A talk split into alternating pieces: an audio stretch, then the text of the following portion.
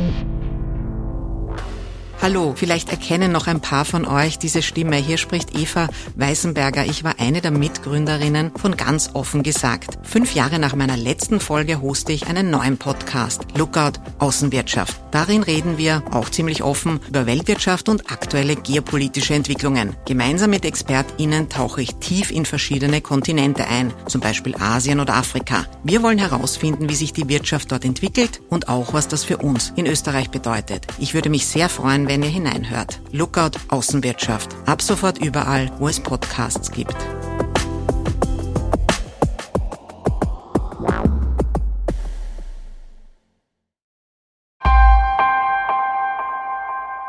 In Österreich leider, wenn man sich die Befragungen anschaut, sind die Einstellungen leider recht traditionell im Vergleich jetzt zu europäischen Ländern. Das heißt, da gibt es noch sehr viel Luft nach oben wenn ich so zurückschaue, seit ich ähm, feministisch aktiv bin oder beruflich tätig, und ich habe ja auch immer wieder ähm, in Projekten oder so Erwachsenenbildung viel mit jungen Leuten zu tun. Und da hat sich meinem Eindruck nach schon auch einiges getan.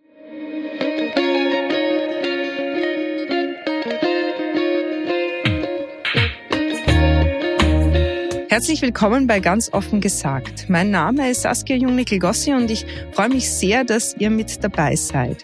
Mein heutiger Gast ist Brigitte Teisel. Sie ist Feministin, Autorin, Journalistin und leitende Redakteurin beim Magazin Anschläge.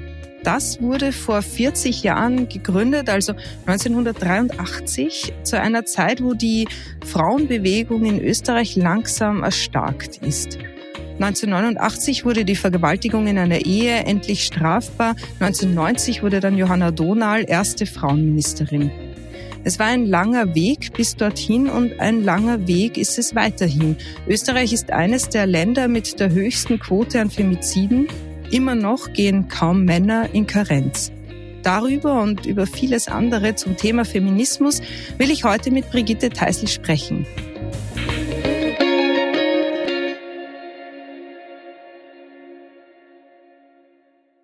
Herzlich willkommen bei Ganz offen gesagt, dem Podcast für Politikinteressierte. Um Politik geht es auch im Podcast Die Dunkelkammer von und mit Michael Nickbasch. Aber am besten ist wohl, wenn euch das selbst erklärt. Hallo Nick. Hallo Stefan. Ja, danke für die Einladung. Ja, und äh, hallo liebe Hörerinnen und Hörer von Ganz offen gesagt. Ich darf mich kurz vorstellen, ich bin der Host der Dunkelkammer. Das ist ein Podcast, der jeden Freitagmorgen neu erscheint.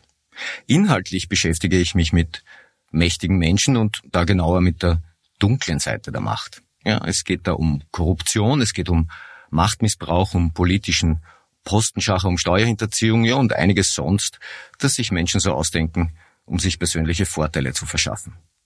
Zugleich soll die Dunkelkammer aber auch aufzeigen, wie journalistische Arbeit in der Praxis funktioniert.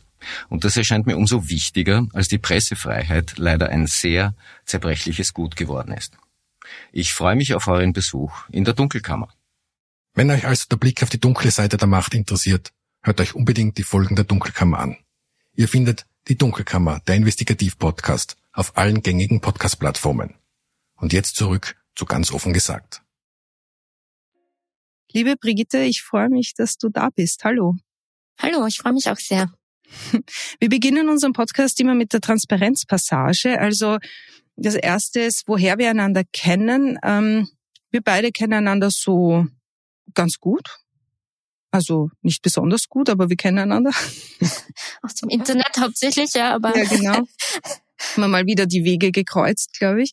Ähm, und die zweite Frage ist, ob du aktuell für Parteien oder deren Vorfeldorganisationen tätig oder dort Parteimitglied bist. Nein, bin ich nicht, auch nie gewesen. Gut dann fangen wir mal allgemein an. 40 äh, Jahre Feminismus, 40 Jahre Anschläge. Ist das ein Anlass zum Feiern für dich oder doch eher einer für Frustration angesichts der Lage? Wie ist so die Gefühlslage bei dir? Mhm. Also wenn wir wirklich vier Jahrzehnte zurückschauen, würde ich sagen, gibt schon einiges zu feiern. Also einerseits wirklich konkrete Gesetzesänderungen, so frauenpolitische Meilensteine. Ähm, wenn wir uns daran erinnern, dass in den 80er Jahren noch solche Gesetze gab wie ein Heiratsverbot für geschiedene Frauen, dass sie dann zehn Monate warten mussten, bis sie wieder heiraten durften. Also das hat jetzt meine Mutter zum Beispiel noch betroffen. Ähm, ein großes Gewaltschutzpaket in den 90ern, ähm, was du schon erwähnt hast, dass Vergewaltigung in der Ehe strafbar wurde. Also das ist mal einerseits auf der gesetzlichen Ebene und ich denke auch, dass sich im gesellschaftlichen Bewusstsein einiges getan hat, dass es zum Beispiel ein ähm, anderes Bewusstsein gibt für körperliche Selbstbestimmung, sexuelle Belästigung. Ähm, aber andererseits stehen wir natürlich noch immer vor riesigen Baustellen. Also zum Beispiel bei der ähm, Verteilung von unbezahlter Care-Arbeit hat sich fast gar nichts getan. Das ist noch immer ähm, Frauensache im Grunde. Ähm, und wir sehen natürlich auch, dass einmal erreichte Errungenschaften überhaupt nicht in Stein gemeißelt ist, wenn wir uns jetzt global anschauen. Im Beispiel Polen, wo die jetzt äh, mittlerweile abgewählte PiS-Regierung aber den ähm, Schwangerschaftsabbruch eigentlich komplett kriminalisiert hat und es wirklich auch ähm, Schwangeren das Leben gekostet hat. Das heißt, man kann sich nie auf Errungenschaften ausruhen, aber ich bin doch, würde ich sagen, vorsichtig optimistisch, dass wir uns stetig so ein kleines Stück raus aus patriarchalen Verhältnissen bewegen. Ähm, was verstehst du eigentlich unter Feminismus?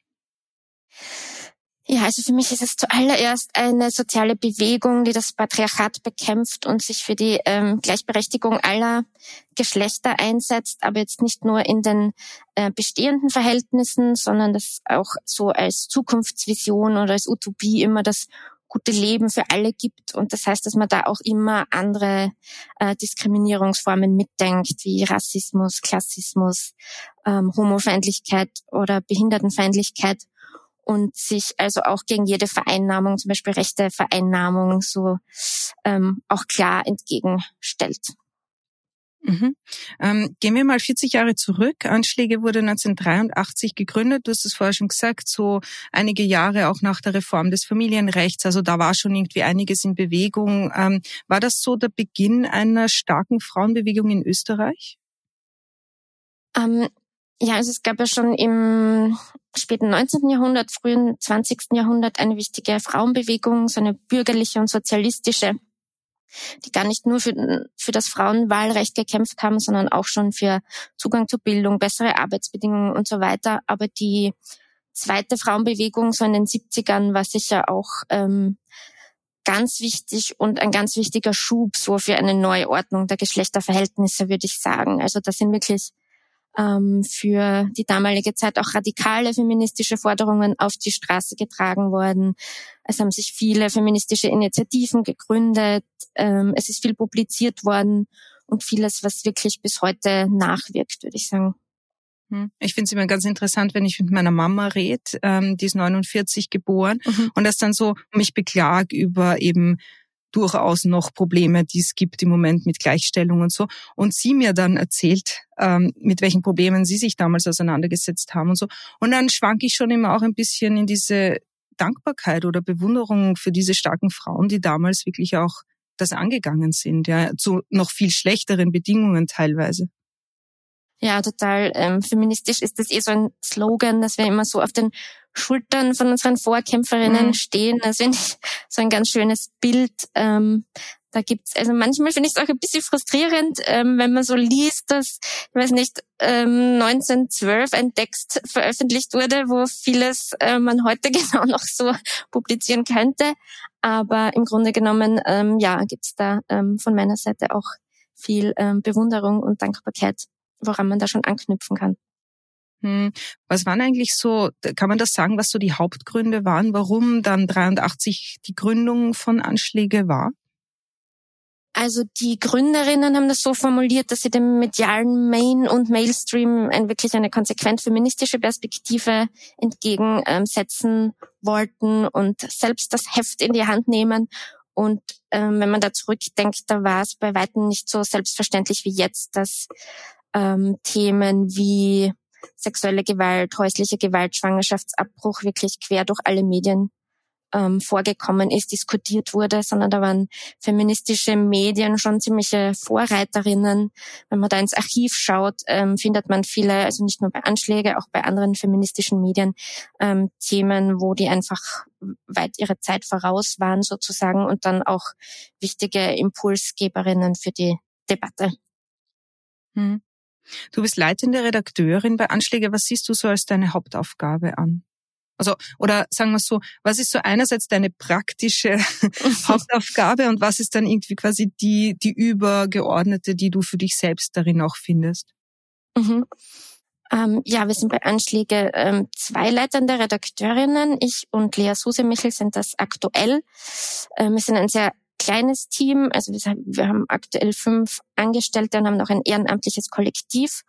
Und in der Praxis ist meine Arbeit ähm, querbeet sehr vieles. Also sehr viel Arbeit ist für mich, ähm, AutorInnen ähm, zu suchen und Texte zu redigieren. Ähm, aber wir müssen auch selbst von Öffentlichkeitsarbeit bis Anträge schreiben, Dokumentation, eigentlich alles selbst auch mitmachen, weil wir haben jetzt zum Beispiel ähm, nicht mal eine eigene Person für Öffentlichkeitsarbeit, Social Media. Da müssen wir sehr viel selbst machen und ähm, ja, unser Selbstverständnis so als feministisches Medium ist schon auch, dass wir ähm, im Austausch mit feministischen Bewegungen stehen, ähm, diesbezüglich auch eine Plattform bieten, dass da Debatten passieren und ähm, ja, das sehe ich dann schon auch so als übergeordnete Aufgabe, sich da zu vernetzen, ähm, zu informieren, den Austausch zu halten und dass wir schon auch ähm, Teil einer feministischen Bewegung sind. Also wir sagen das immer, wir halten uns an alle journalistischen ähm, Qualitätskriterien, aber wir haben schon eine klar ähm, politische Haltung, die eben feministisch ist und das machen wir so transparent eben. Mhm.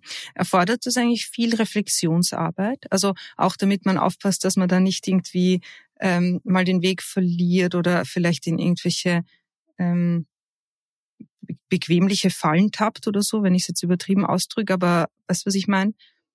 Sein, sich auch immer wieder stets damit auseinandersetzen. Ja, ja, also ähm, das ähm, erfordert auf jeden Fall ähm, ähm, sehr viel Arbeit, Aufwand und glücklicherweise haben wir auch ähm, zum Teil sehr kritische LeserInnen, die da ähm, nicht immer sehr nachsichtig äh, sind mit uns, beziehungsweise auch ähm, bei feministischen Veranstaltungen im Austausch. Also wird man schon auch ähm, dazu angespornt, sich permanent kritisch zu hinterfragen, was ganz gut ist, denke ich. Natürlich ähm, gibt ähm, immer wieder ähm, Leerstellen, ähm, Dinge, die man übersieht, ähm, Perspektiven, die man nicht mit einbezieht. Ähm, aber das ähm, eben immer wieder da mal hinzuschauen, ist schon mal ein wichtiger Schritt, denke ich.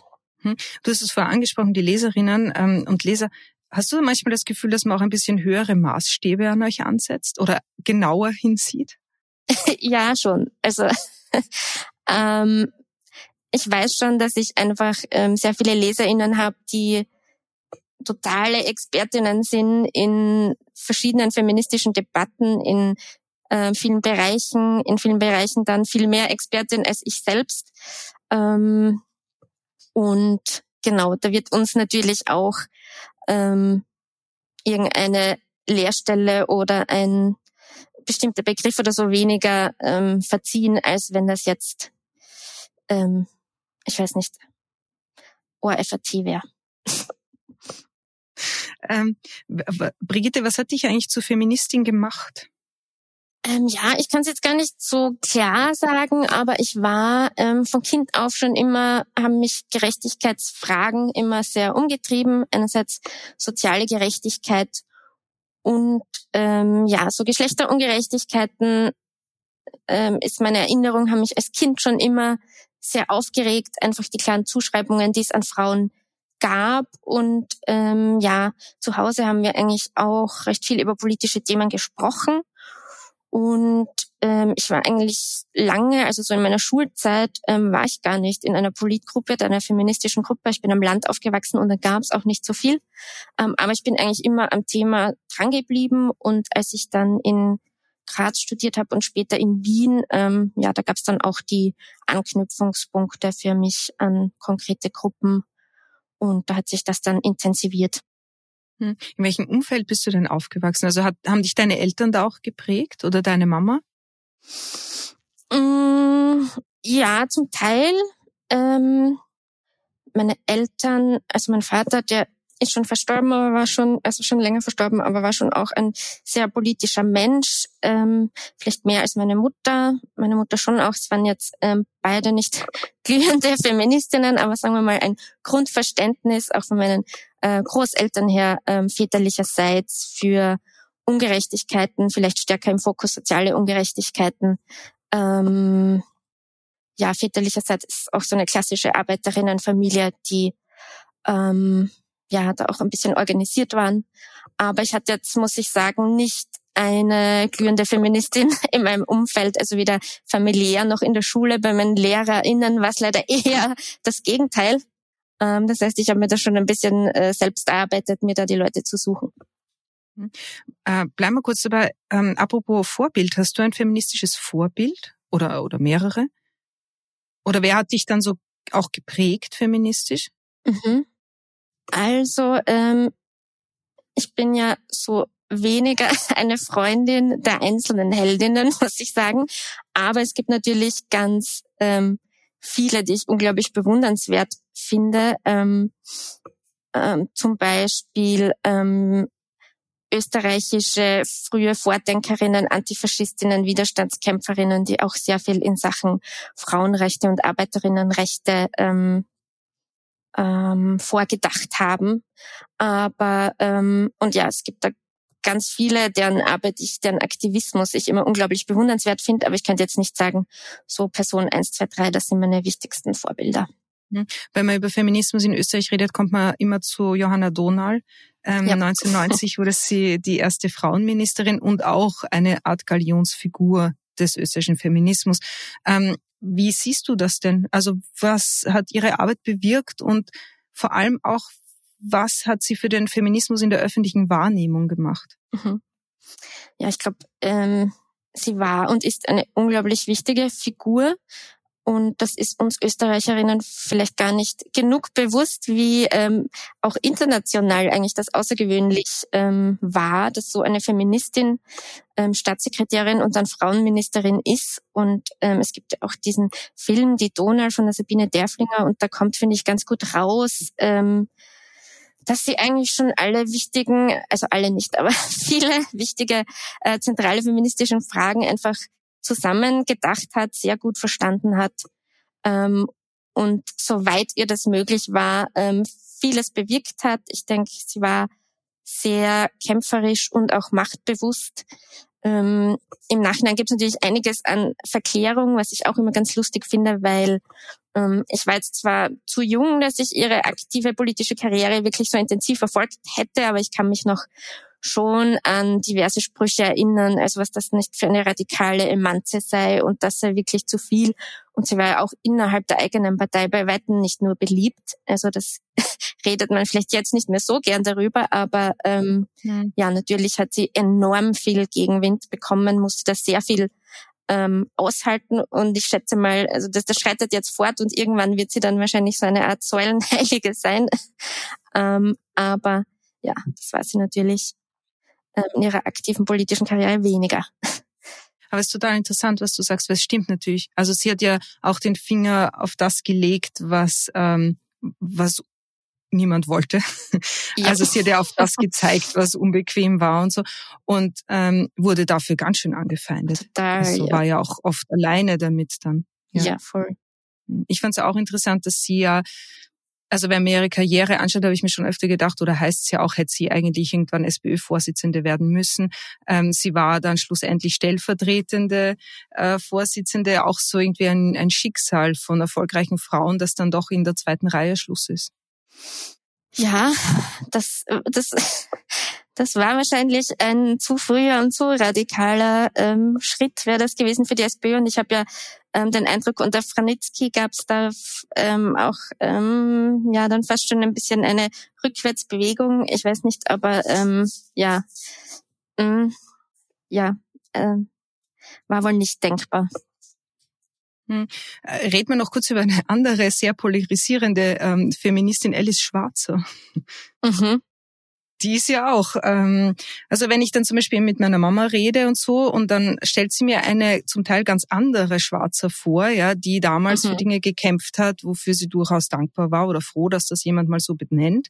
Ähm, wenn man sie heute ansieht, ist man das nicht. Mhm. ähm, also ja, wie stehst du dazu? Ähm, ja, ich muss sagen, ich kann mich aktuell überhaupt nicht mehr mit ihr identifizieren. Ihre Kampagnen, die sie da fährt, ähm, und ihre hauptsächlichen Themen sind ja heute ähm, Sexarbeit, Prostitution, mhm. ähm, Geschlechtsidentität, ähm, Migration und ähm, da ist sie, finde ich, ähm, ja fast schon erschreckend in manchen Punkten abgedriftet. So ich, hm. sehe ich das jetzt, ähm, geht auch sehr fragwürdige Allianzen ein ähm, und denke, ja, dass das sehr schade ist, weil sie ja in Deutschland schon eine sehr prominente Figur ist mit ähm, sehr viel Reichweite und ja, dass sie die jetzt so nutzt, ist natürlich schade. So sehe ich das. Glaubst du, hat jede Zeit ihre eigenen Feministin oder ihren eigenen Feminismus eigentlich? Ja, ich denke, es gibt schon ähm, ähm, immer wieder Themen, die zu einer bestimmten Zeit besonders groß sind. Ähm, es gibt halt auch immer ähm, Dinge, die parallel laufen. Also die feministischen Positionen zu manchen Fragen wie ähm, zum Beispiel Sexarbeit sind ja sehr vielfältig und dann wird manches eben ähm, gar nicht so wahrgenommen und man hat das Gefühl, das ist verschwunden, aber es war immer da und bekommt dann aber nur zu einer anderen Zeit wieder mehr Aufmerksamkeit, ähm, weil da wird oft ähm, auch feministisch allgemein so ein bisschen eine Chronologie ähm, konstruiert, so ein, ein zeitlicher Ablauf von Positionen, ähm, wo es aber immer auch eine gewisse Gleichzeitigkeit ähm, gab. Aber ja, ich denke, es gibt immer wieder einzelne Themen, die einfach ähm, zum Beispiel jetzt eben einfach äh, Schwangerschaftsabbruch, reproduktive Rechte, nachdem die in vielen Ländern so angegriffen wurde, wurden, äh, mobilisiert das dann einfach wieder mehr. Und ähm, viele Leute gehen auch ähm, deshalb auf die Straße, was einfach, bevor es nicht diese politischen Angriffe gab, einfach nicht als so großes Thema gesehen wurde. Mhm. Ja, ich fand es ganz interessant in der Corona-Zeit, oder interessant ist vielleicht der falsche Ausdruck, aber es war eigentlich erschreckend in der Corona-Zeit, wie dann doch wieder zurückgefallen wird auf sehr viel veraltetes Rollen, ähm, Rollentausch, äh, Rollenverständnis. Ähm, was sind denn heute so die großen Herausforderungen oder Hürden eigentlich für Frauen? Mhm. Ähm, ja, Stichwort Corona, hat mich auch einiges ähm, erschreckt, muss ich sagen. Und da sind wir eh schon bei der unbezahlten Care-Arbeit. Ähm, also, dass die nach wie vor so extrem ungleich zwischen den Geschlechtern verteilt ist, ist einfach eine Riesenbaustelle und da muss sich ähm, sehr viel ändern. Ähm, da muss vielleicht auch wieder mehr feministische Aufmerksamkeit dafür geben, ähm, weil es wird zwar darüber gesprochen, aber es hat sich wirklich ähm, de facto in den vergangenen Jahrzehnten ähm, überhaupt nichts verändert. Ähm, dann würde ich sagen, wenn wir uns anschauen, ähm, dass Alleinerziehende und ihre Kinder und alleinlebende Pensionistinnen ähm, zu den Gruppen zählen, die am häufigsten von Armut betroffen sind, dann brauchen wir auf jeden Fall eine andere, wirklich armutsfeste soziale Sicherung. Das sind einfach unter den Armutsbetroffenen sind Frauen einfach deutlich überrepräsentiert, was auch wieder sehr viel mit der Care-Arbeit zu tun hat. Ähm, wo es ähm, auf jeden Fall noch ähm, sehr viel Anstrengung braucht. Und ja, im Gewaltschutz, also ähm, die Femizide, ähm, die jetzt wieder so ähm, hoch sind in Österreich, da wirklich ähm, das quasi als nationalen Notstand anzuerkennen und da ähm, Gewaltprävention ganz neu zu denken, ist, denke ich, ganz wichtig, was natürlich auch wieder ähm, mit den Geschlechterverhältnissen, mit den Machtungleichheiten ähm, zu tun hat. Ähm, weil das sind ja nicht bloß Gesetze, das ist ja auch, ähm, das sind ja auch gesellschaftliche Machtverhältnisse und Rollenbilder. Ähm, und ja, wenn wir uns ähm, rechte Politik international anschauen, dann finde ich es auch sehr ähm, besorgniserregend, dass da besonders viel homofeindliche, transfeindliche und so weiter ähm, Politik wieder gibt. Mhm. Und wenn wir denken, jetzt eine Gleichstellung in Österreich ist auch ganz jung, also da zum Beispiel, dass es eingetragene ähm, Partnerinnenschaft gibt, ähm, Ehe für alle. Und das waren ähm, ja innerhalb ähm, der Frauenbewegung auch wichtige Kämpfe, also von Lesben und queeren Personen, da überhaupt Sichtbarkeit zu äh, bekommen und dann auch gleichgestellt zu werden. Ähm, das ist jetzt alles eben, diese Errungenschaften haben wir noch nicht lange und ich denke, da muss man sich auch ähm, ganz klar positionieren und sich solchen Angriffen entgegenstellen. Mhm. Wo siehst du denn im Moment die Haupt, ähm, Hauptverantwortung oder wo soll, ist es eine politische? Muss sich politisch vor allem etwas ändern? Ähm, ja, ich denke, es ist immer ähm, so eine Gegenseitigkeit. Also es ist auf jeden Fall die Frauenpolitik in Österreich würde ich seit der Regierung Kurz eins absolut auf dem Abstellgleis sehen. Also Gabriele Heine-Schossek ist die letzte Frauenministerin, die ich in Erinnerung habe, die wirklich noch ähm, ähm, eine engagierte Frauenministerin war, würde ich das jetzt so sagen. Und seither ja. Wir haben ja gerade eine Frauenministerin, die von sich selber sagt, sie ist keine Feministin. Ähm, spiegelt sich das in der Politik wieder?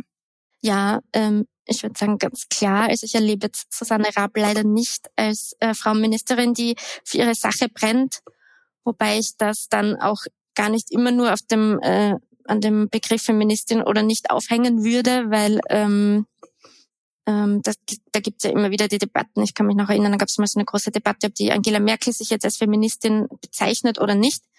Und ich wäre schon zufrieden damit, wenn Susanne Raab ähm, bestimmte politische Vorhaben angeht, auch wenn sie sich nicht als Feministin bezeichnet. Aber ich denke, ähm, das passt grundsätzlich schon zusammen. Ich habe dich vorher unterbrochen, Entschuldigung. Ähm, du wolltest gerade sagen, eben, dass, dass dir das fehlt, auf jeden Fall von Seiten der Regierung hier ein klarer, eine, ein klarer Auftrag oder ein Bemühen von Seiten der Regierung für Frauenrechte. Ja, also es gibt schon immer wieder ähm, einzelne Initiativen und ich denke auch, dass sich da ähm, die Grünen jetzt in der Regierung ähm, punktuell auch auf jeden Fall bemühen, aber insgesamt würde ich sagen, ist es viel zu wenig, vor allem es auch als, in, als Querschnittsmaterie ähm, in allen Bereichen zu sehen. Und gerade auch in der Pandemie hatte ich den Eindruck, dass es völlig untergegangen ist. Ähm, und das ist dann halt immer der Effekt, wenn man sagt, oh ja, wir haben jetzt Wichtigeres. Wenn man das eben nicht als zentrale Querschnittsmaterie überall sieht, dann gibt es natürlich immer was Wichtigeres und danach schauen wir uns mal die Frauenpolitik an. Gerade beim Feminismus habe ich in Österreich manchmal das Gefühl, dass es irgendwie mehrgleisig gefahren wird oder dass sich die Realitäten sehr voneinander unterscheiden. Also Stichwort jetzt Gendern. Mhm. Ähm, ich habe gedacht, das Thema ist längst durch und dann kommt die niederösterreichische Landesregierung und verbietet das Binnen-I. Ja. Und auf der anderen Seite sitzt irgendwo im tiefsten Bundesland eine Mama, die nicht arbeiten gehen kann, weil der Kindergarten, wenn es überhaupt einen gibt, äh, von neun bis zwölf offen hat. Ja. Wieso wieso ist das so gespalten auch? Ähm, ja, das ähm, mit, es gibt ja jetzt wirklich sehr viele ähm, Bemühungen, ähm, gegen das Gendern, das sogenannte, vorzugehen ähm, in Österreich und Deutschland. Und da ist auch ganz interessant zu sehen, dass ähm, rechte Kräfte und ähm, Rechtskonservative ihre Strategie geändert haben, sich auch ein Stück weit modernisiert haben. Die sagen jetzt nicht mehr, äh, keine Ahnung, solche Sachen wie ja die Frau gehört zu Hause, äh, äh, nach Hause zu den Kindern, sondern ähm, es sind da andere Themen wie eben LGBTIQ-Themen oder eben auch das Gendern, einfach so Sachen, die sich gut ähm, emotionalisieren lassen, die polarisieren ähm, und also ge geschlechtersensible Sprache ähm, ist schon wichtig, ist für mich auch ein wichtiges Thema, aber ähm, eigentlich das wichtigere Thema, finde ich, das sieht man immer wieder, ist es von den Leuten, die dagegen polemisieren ähm, und das dann halt auch ähm, politisch nutzen. Also offen, es ist das natürlich in der symbolischen Ordnung offensichtlich eine wichtige Wirkung hat, sieht man schon daran, ähm, wie manche Leute dagegen ankämpfen. Ähm, aber es ist jetzt ähm, eben nicht so, dass das das feministische Thema Nummer eins wäre. Ähm, da gibt's dann auf jeden Fall eine Verzerrung in der Wahrnehmung. Ähm, natürlich möchte ich jetzt nicht sagen, ähm, es gibt natürlich auch ähm, feministisch ähm, also zum Beispiel Feminismus heute ist ähm, sehr akademisch und natürlich gibt's da auch immer wieder Lehrstellen oder Allianzen, die so nicht existieren. Also will nicht sagen, dass da alles super läuft, ähm, aber dieses ähm, wirklich billige Polemisieren, das macht da, denke ich, schon ähm, viel aus und, und lenkt dann auch ab von ähm, Fragen und sowas wie, ähm, ja, so ein Erlass irgendwie, das in der Sprache äh, bei der Landesregierung zu ähm, verbieten. Das ist ja eigentlich, also ja, ich weiß gar nicht, ob ich sagen soll, traurig oder lächerlich, aber ja. Hm, hier, ich würde lieber über ein anderes Thema nämlich reden, also jetzt mit dir sowieso, aber auch generell mhm. gesellschaftlich. Und das Thema ist, dass in Österreich Frauen sterben, weil es Frauen sind.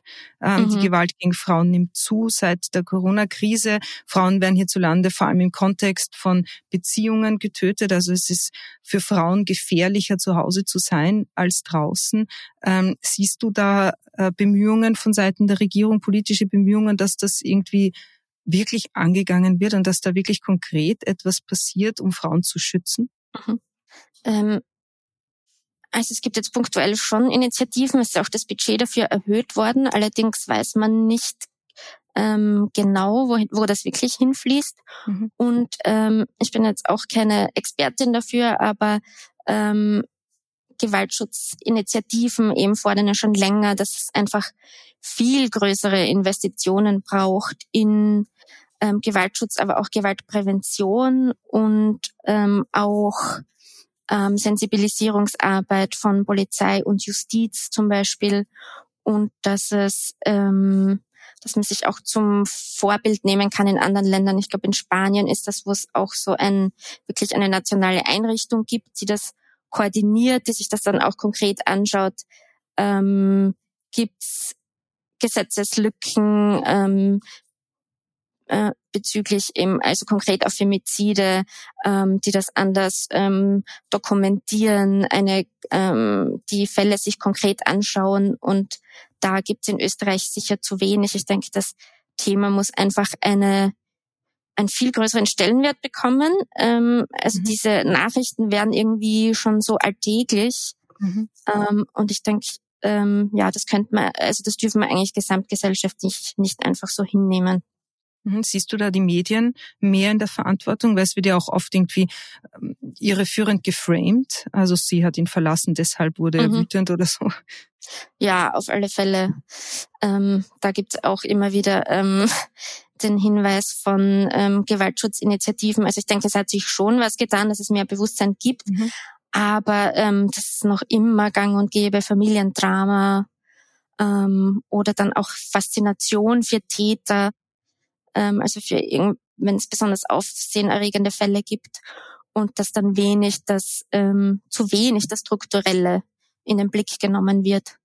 Ähm, also dass nicht immer so eine Einzelfallaufregung ist, sondern eben da auch wirklich stärker betont wird, ähm, das passiert dauernd und warum passiert es dauernd. Hm. Wie ist das eigentlich, äh, wie beurteilst du denn die Gesetzeslage dazu? Also weil meistens können Frauen, mhm. die Gewalt erleben, gar nicht viel dagegen tun und die Polizei oder die Gesetze greifen erst, wenn es zu spät ist, beziehungsweise ist auch dann die Verurteilungsrate im Grunde verhältnismäßig gering. Mhm. Ja, ähm, da muss ich auch wieder sagen, dass ich keine Expertin bin, aber ähm, mhm. soweit ich mich dazu informiert habe, also ich denke grundsätzlich ähm, ist es immer schwierig, ähm, da auf gesetzlicher Ebene einfach dem Problem ähm, beizukommen. Aber ich denke, es ist immer ähm, Luft nach oben. Ähm, es gibt ja auch die Forderungen, dass man zum Beispiel, dass es zu wenig hingeschaut wird, wenn Täter schon ähm, mehrfach, wenn es da mehrfach Anzeigen gab wegen ähm, Körperverletzung oder Wegweisungen, ähm, dass es da dann auch eine juristische Handhabe gäbe, die vielleicht so nicht genutzt wird. Ähm, und ähm, ja, bezüglich der ähm, Verurteilungsraten, also gerade ähm, bei sexualisierter Gewalt ist es ja auch ähm, ganz schlimm, wenn man sich das anschaut, wie da auch Prozesse verlaufen können. Ähm, ja, ist halt immer die Frage, wie weit man dann wirklich juristisch etwas machen kann. Aber ähm, da gibt's ja auch die Forderungen, dass man auch innerhalb des Systems einfach schon mehr ähm, Sensibilisierung braucht und auch immer wieder so Studien, dass dann auch wirklich Unterrichterinnen zum Beispiel bestimmte Mythen einfach ähm, so wie Vergewaltigungsmythen auch verbreitet sind und ähm, damit auch argumentiert wird. Ähm, da kann man auf jeden Fall etwas machen, ähm, beziehungsweise sich das einfach in anderen Ländern auch anzuschauen, wo das irgendwie besser funktioniert. Ähm, was da jetzt dann die beste Lösung wirklich juristisch wäre, da bin ich dann überfragt wieder. Hm. Wenn wir uns das heute anschauen, wie patriarchalisch ist unsere Gesellschaft noch? In Österreich leider, wenn man sich die Befragungen anschaut, sind die Einstellungen leider recht traditionell im Vergleich jetzt zu europäischen Ländern. Das heißt, da gibt es noch sehr viel Luft nach oben. Wenn ich so zurückschaue, seit ich ähm, feministisch aktiv bin oder beruflich tätig und ich habe ja auch immer wieder ähm, in Projekten oder so Erwachsenenbildung viel mit jungen Leuten zu tun. Und da hat sich meinem Eindruck nach schon auch einiges getan. Und die sind dann zum Teil auch ähm, schockiert, wenn sie so etwas hören wie die Gesetze, die es da gegeben hat in den 80ern oder 90ern. Und ein ähm, neues Bewusstsein ähm, ist aber natürlich nicht per se eine Altersfrage. Also das denke ich ist auch immer so ein bisschen eine Falle. Die Jungen werden uns dann schon alle retten und gewisse Haltungen sterben einfach aus. Ähm, das sieht man ja immer wieder ähm, international, dass sich das auch wieder drehen kann. Ähm, aber ja, ich sehe schon auch in Österreich positive Entwicklungen grundsätzlich.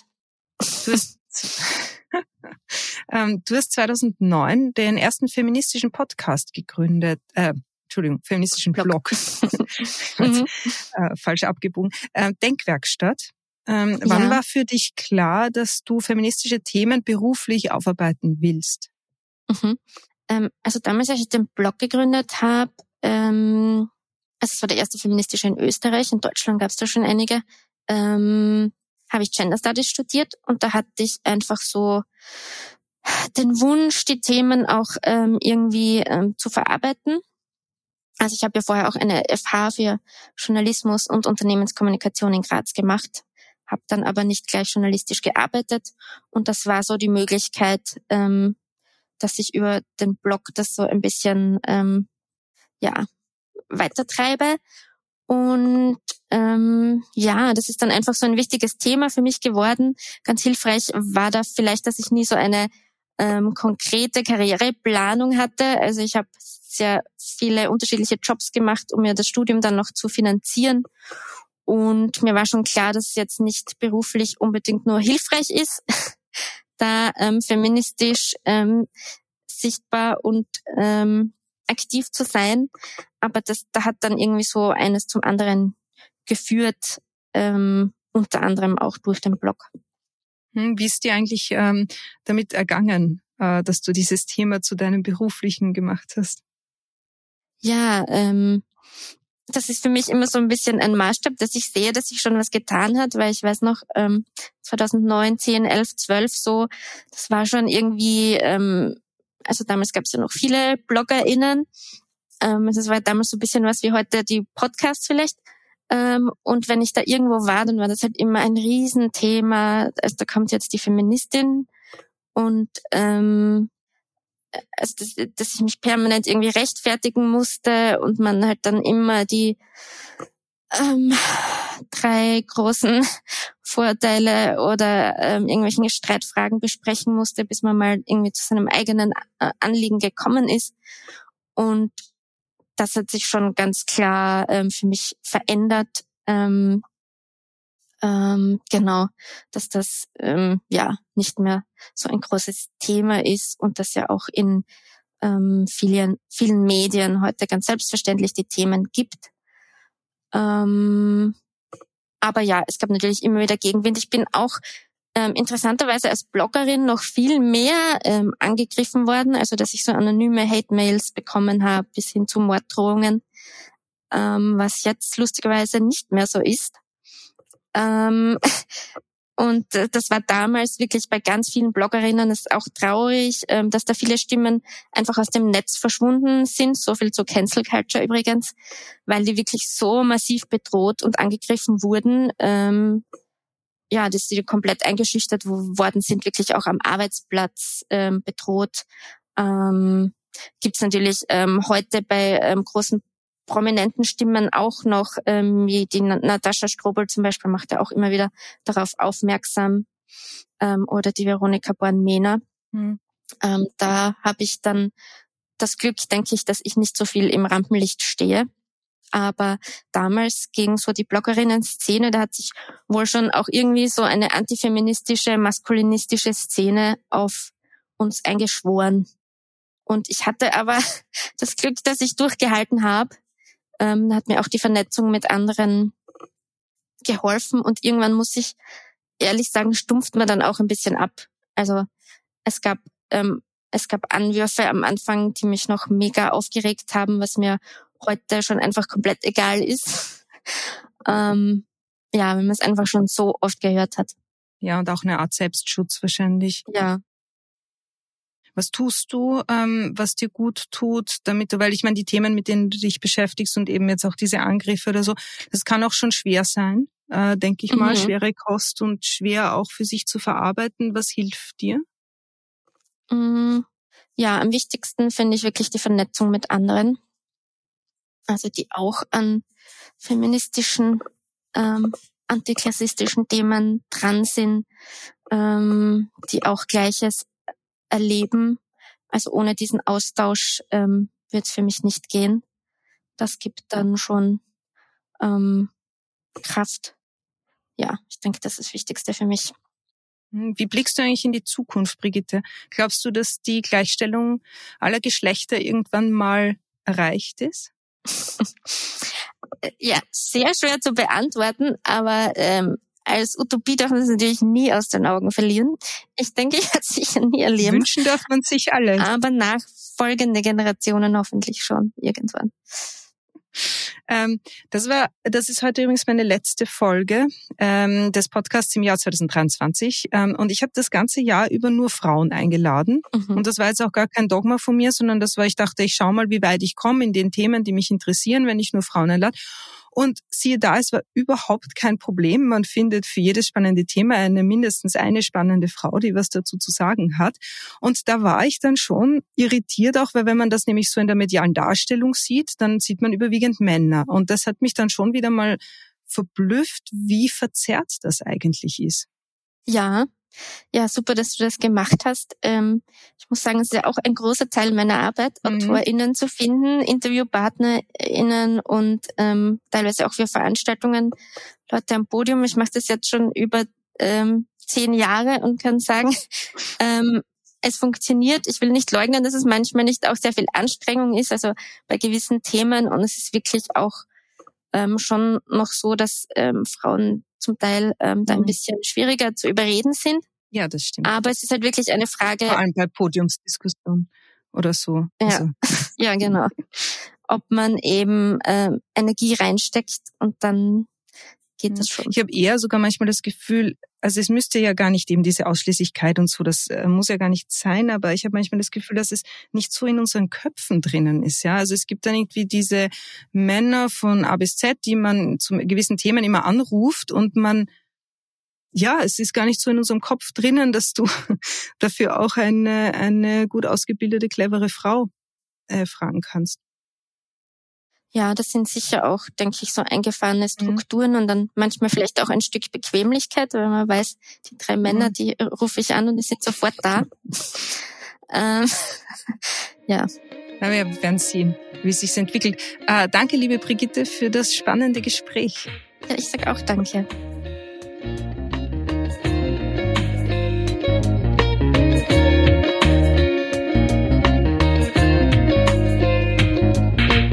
Das war die heutige Folge von Ganz offen gesagt. Wir freuen uns, wenn ihr unseren Podcast abonniert und weiterempfehlt, uns auf Twitter, Facebook oder Instagram Feedback gebt und uns in euren Podcast-Apps mit fünf Sternen bewertet. Falls ihr euch jetzt mehr für das Thema und das Magazin Anschläge interessiert, dann lest doch mal rein auf anschläge.at. Euch danke fürs Zuhören. Bei ganz offen gesagt, bis zum nächsten Mal. Ciao.